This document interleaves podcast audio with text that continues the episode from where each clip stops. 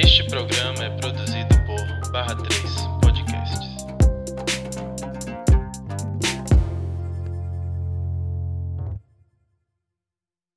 Oi, listers! Oi, oi! Oi, a Tailon. Hoje só estamos eu e a Tailon. Quem tá dormindo hoje é Alexandre. E aí, a gente começa mais um LP, o segundo LP Comenta. Antes da gente introduzir o tema, eu queria convidar todo mundo é, a, a seguir a gente no Orelo, que é uma nova plataforma de podcast que vem com a ideia super legal de monetizar os podcasts, porque sim, lista, se você não sabe, a única coisa que a gente ganha gravando o Lista Preta Pod é o amor e o carinho de vocês, porque a gente não ganha mais nada com isso. Só o prestígio de estar aqui falando e tendo uma audiência tão carinhosa e amorosa como a de vocês. Então, sigam a gente no Orelo pra gente ganhar um dinheirinho. E, e não só no Orelo, sigam a gente também nas, nas redes, redes, sociais. Estamos lá no Twitter, arroba Lista Isso. Preta, e também no Instagram, arroba Lista, Lista Preta. Preta. Se vocês quiserem ver a cara da gente, a gente é muito gato. Vocês seguem a gente nas nossas redes sociais, que tá lá no Bem Lista. Preta também. Exatamente. É, hoje a gente vai falar sobre o VMA ou VMA, né? Porque a gente tá no Brasil e é isto, nosso alfabeto. E com foco rapidinho, na verdade, nos artistas pretos e pretas que participaram do VMA. Eu vou começar falando da Chloe da Hayley, Hale, não sei falar. Não sei falar inglês, eu vou falar Chloe Hale que fizeram o pré, um pré-show, né? Que é uma tradição do VMA, do eu vou falar VMA, gente, porque eu fui criada falando VMA, desculpa, tá? É, eu mesmo fiz um, um, um, show aqui, mas eu vou falar VMA mesmo. E é uma tradição do VMA fazer esse pré-show.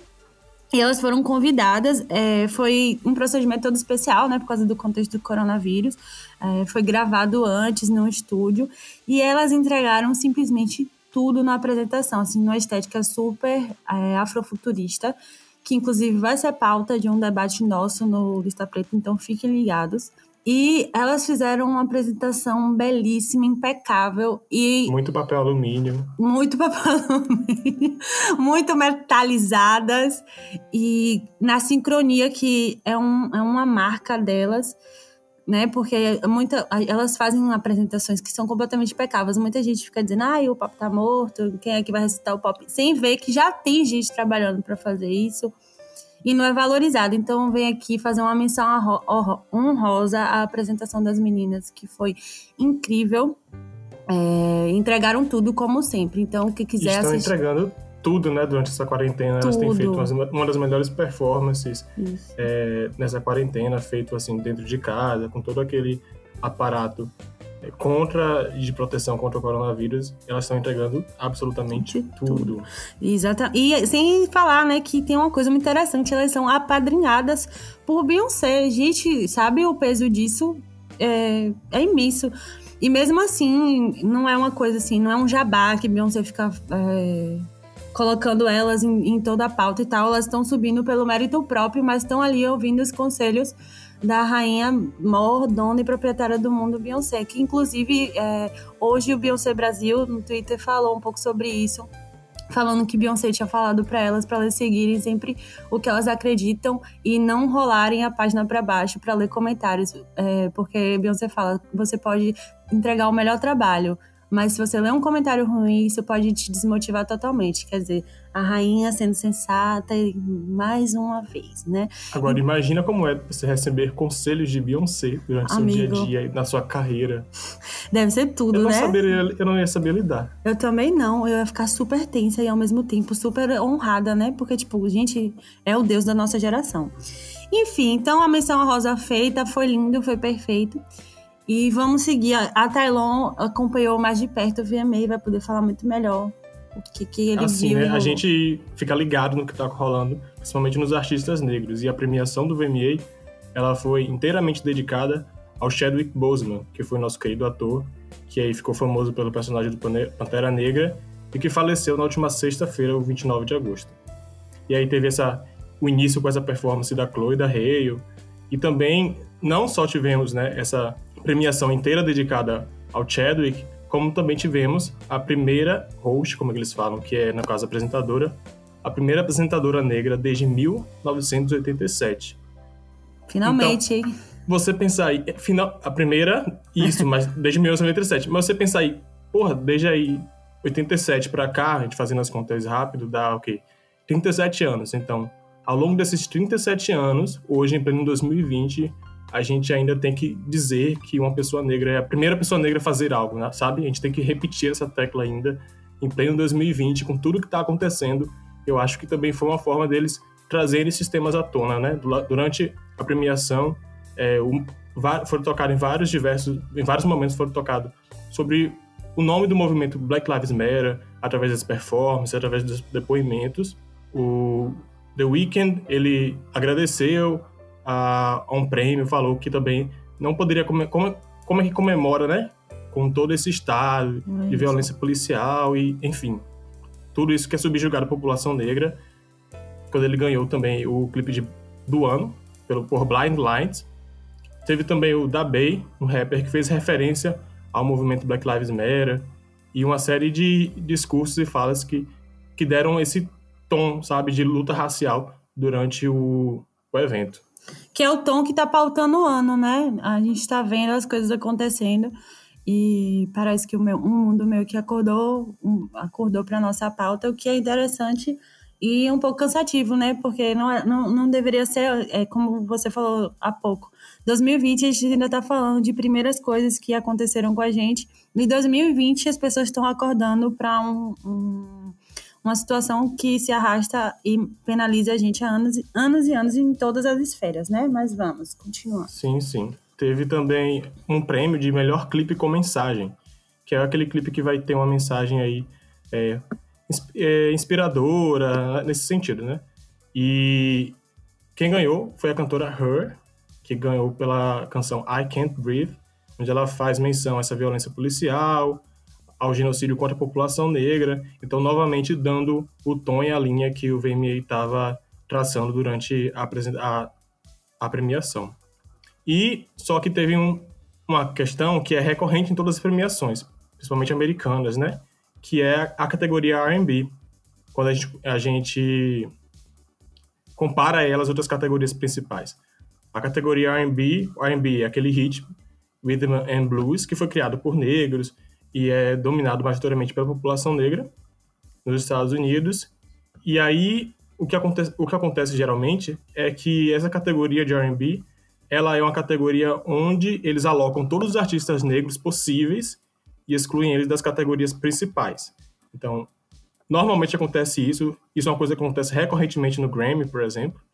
Mas a gente não quer só ver negros né, no R&B concorrendo ao R&B, mas também em todas as outras categorias e vencendo as outras categorias. Exato. E isso ficou muito evidente assim, quando, por exemplo, eles não colocaram The Weeknd, se eu não me engano, para concorrer a, aos principais prêmios referente a pop, sendo que ele está construindo uma carreira pop, evidentemente.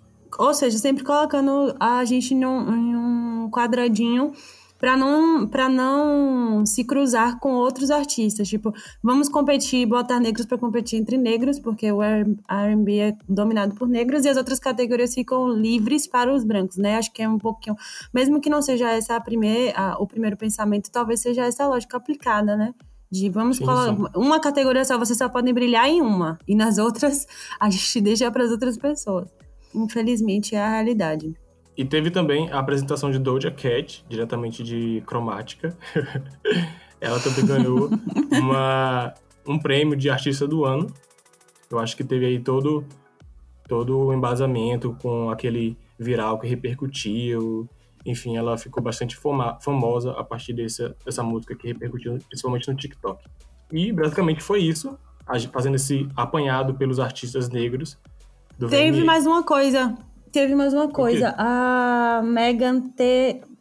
T. Stein. Eu não, nunca sei falar Megan. É, a Megan, Megan T. Stein. Olha. Vou ficar devendo essa. Essa pronúncia. Ela ganhou a melhor canção de hip hop com Saves. Ela teve, ela ganhou esse prêmio. Então, a música que foi abençoada por Beyoncé também, né? Porque tem um remix. Mas ela ganhou pela versão não remix. Ela ganhou pela versão que não é remix. Ela ganhou o prêmio de melhor canção de hip hop. Então, é, de premiação para os negros da, que estavam competindo foi é, Vida do Ano com The Weeknd para o clipe uh, Blind Lights, Artista do Ano para Doja, Doja Cat e Melhor Canção de, do Ano para Mega Megan, para Megan. E foi e isso. A melhor, e a melhor canção com mensagem pra Her Isso, também. pra Her. E lembrar que a Megan, ela uhum. chegou também já abençoada nesse mundinho aí do, do, da música, porque ela já começou fazendo, fazendo featuring com Beyoncé, com Cardi B, com Nicki Minaj, então ela foi abraçada muito rapidamente por todas essas mulheres pretas da indústria musical. E isso é muito bonito também ver.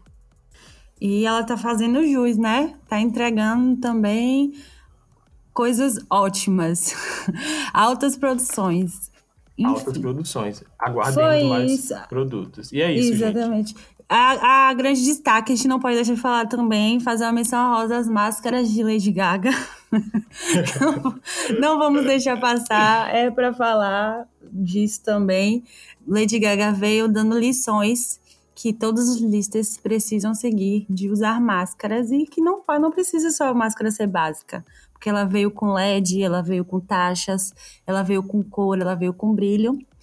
E ela ganhou. Não vamos fazer também a menção rosa, tudo bem que Lady, Lady Gaga não se encaixa muito aqui, mas ela ganhou uns cinco prêmios, né? Cinco, seis prêmios. Uhum. Cinco prêmios, eu acho. Foi uma artista da noite. Ela foi a, a ganhadora da noite.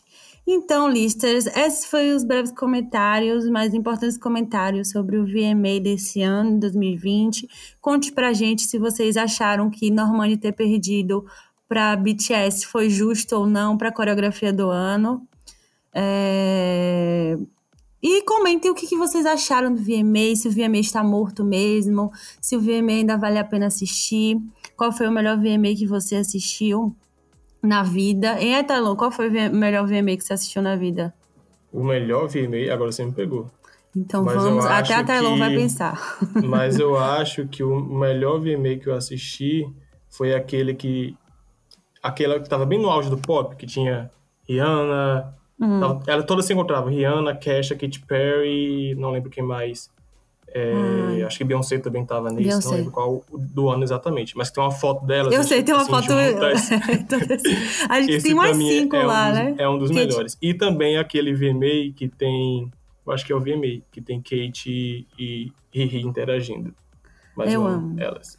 É isso. Vocês deixem pra gente a resposta depois lá no Twitter e no Instagram. Não esqueçam de seguir a gente. Vão pro Orelo. E é isso, listas. Um beijo. Um beijo. Até a próxima. Até a próxima.